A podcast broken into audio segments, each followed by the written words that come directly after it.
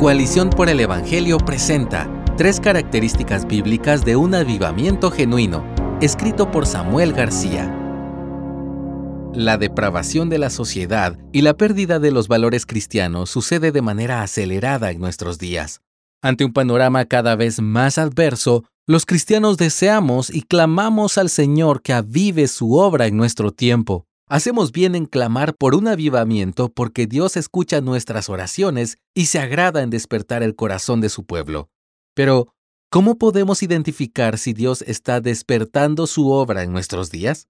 Un avivamiento podría definirse como una obra sobrenatural del Espíritu Santo sobre los creyentes, ya sea individual o colectivamente, que provoca un cambio de por vida caracterizado por una fuerte convicción de pecados que conduce al arrepentimiento y a la renovación del compromiso con el Señor.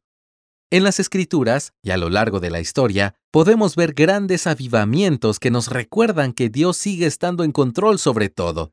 Aunque cada uno ocurrió en momentos particulares y los contextos no siempre guardan similitudes, hay ciertas características bíblicas que nos ayudan a discernir cuando un avivamiento es genuino o no.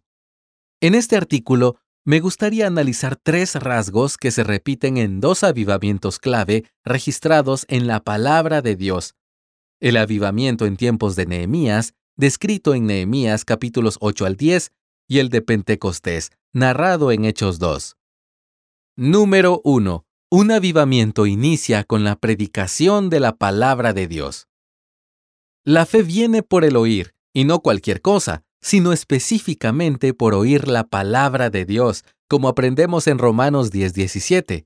Cuando el apóstol Pablo declara eso, no se refiere solo a la fe inicial, la que viene por escuchar por primera vez el mensaje del Evangelio, sino también a permanecer en esa fe por el resto de la vida.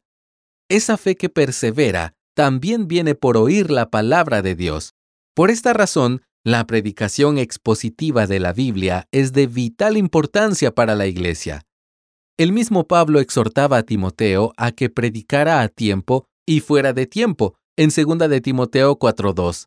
Se puede decir que el factor más determinante para procurar la buena salud espiritual de una iglesia local es la exposición de los creyentes al mensaje de las Escrituras. Un avivamiento genuino inicia como respuesta a la exposición fiel de la palabra de Dios.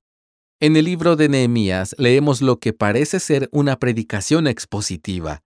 Según el pasaje en Nehemías 8 del 1 al 4, Esdras se sube a una plataforma delante de una asamblea y comienza a leer la ley a todo el que puede entenderla. Más adelante, en el verso 7, vemos que algunos levitas ayudaban al pueblo a entender lo que estaba oyendo. Esto sería un ejemplo claro de predicación expositiva. La Biblia se lee y se explica de modo que todos la pueden entender. Los capítulos siguientes hablan del avivamiento que vino como respuesta a la predicación. Lo que sucedió en Pentecostés también tuvo un formato similar. Después de que el Espíritu Santo descendió sobre los discípulos reunidos, Hechos 2, 14 al 21, nos dice que el apóstol Pedro comenzó a explicar lo que sucedía con base en una profecía del libro de Joel, que anticipaba la venida del Espíritu Santo. Podemos decir, sin temor a equivocarnos, que Dios usó la predicación para transformar un pequeño grupo fiel de personas reunidas y llenas de su espíritu en un avivamiento masivo en Jerusalén que se extendió a muchos otros lugares. Número 2. Un avivamiento incluye el arrepentimiento y la confesión de pecados. Cuando Dios aviva a su pueblo a través de su palabra, trae arrepentimiento y confesión de pecados como respuesta a la predicación. La predicación de su palabra es el medio por el cual los seres humanos llegan al conocimiento de Dios y una de las reacciones de quienes se encuentran con Él es reconocer su pecaminosidad en contraste con la majestad y santidad del Señor. El profeta Isaías tuvo esa experiencia en la visión de su llamamiento. Lo puedes leer en Isaías 6. El arrepentimiento y la confesión de pecados fue un elemento presente durante el avivamiento en los días de Nehemías. El pueblo escuchó la ley y luego Esdras los dirigió en un acto de confesión de pecados, comenzando desde los pecados de Abraham y siguiendo por toda la historia de Israel hasta llegar a sus días. Lee Nehemías 9. El avivamiento en Pentecostés, liderado por el apóstol Pedro, también tuvo al arrepentimiento como elemento esencial.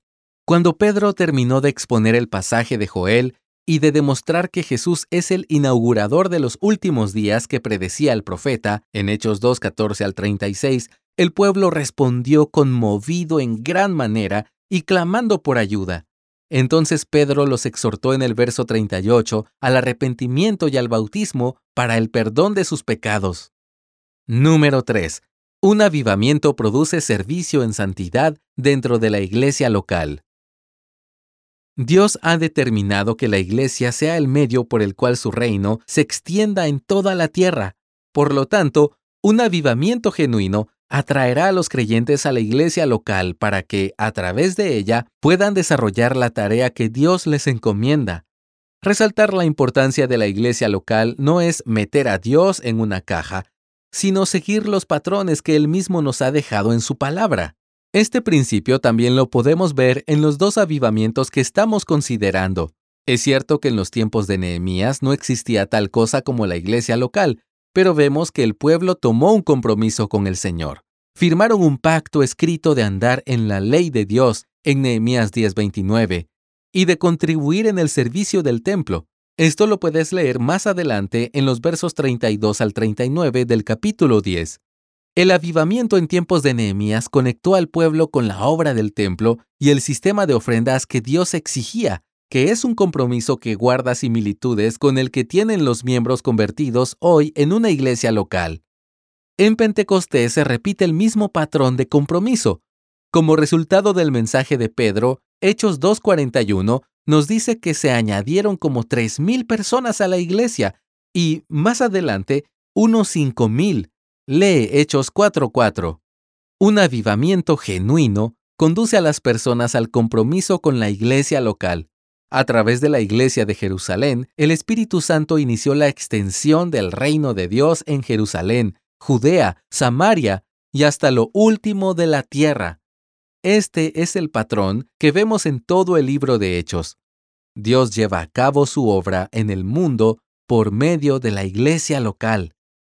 A lo largo de la historia de la Iglesia han sucedido muchos otros avivamientos que no podemos analizar aquí, como la Reforma Protestante o el gran despertar en las colonias inglesas de Norteamérica. Pero más allá de las características únicas de cada avivamiento, se puede asegurar que estos tres rasgos bíblicos estuvieron presentes en cada uno.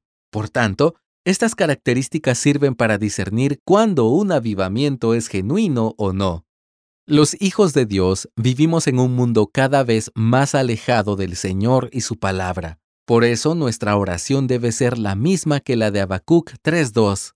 Aviva, oh Señor, tu obra. Pero debemos tener cuidado en nuestro anhelo por ver un avivamiento tan necesario en nuestros días, pues no es sano que ese deseo nos lleve a dejar a un lado los patrones que Dios nos ha dejado en su palabra para comprender cómo Él se mueve conforme a su voluntad. Él no hará nada que contradiga la revelación que inspiró y preservó para su pueblo. Gracias por escucharnos. Si deseas más recursos como este, visita coaliciónporelevangelio.org.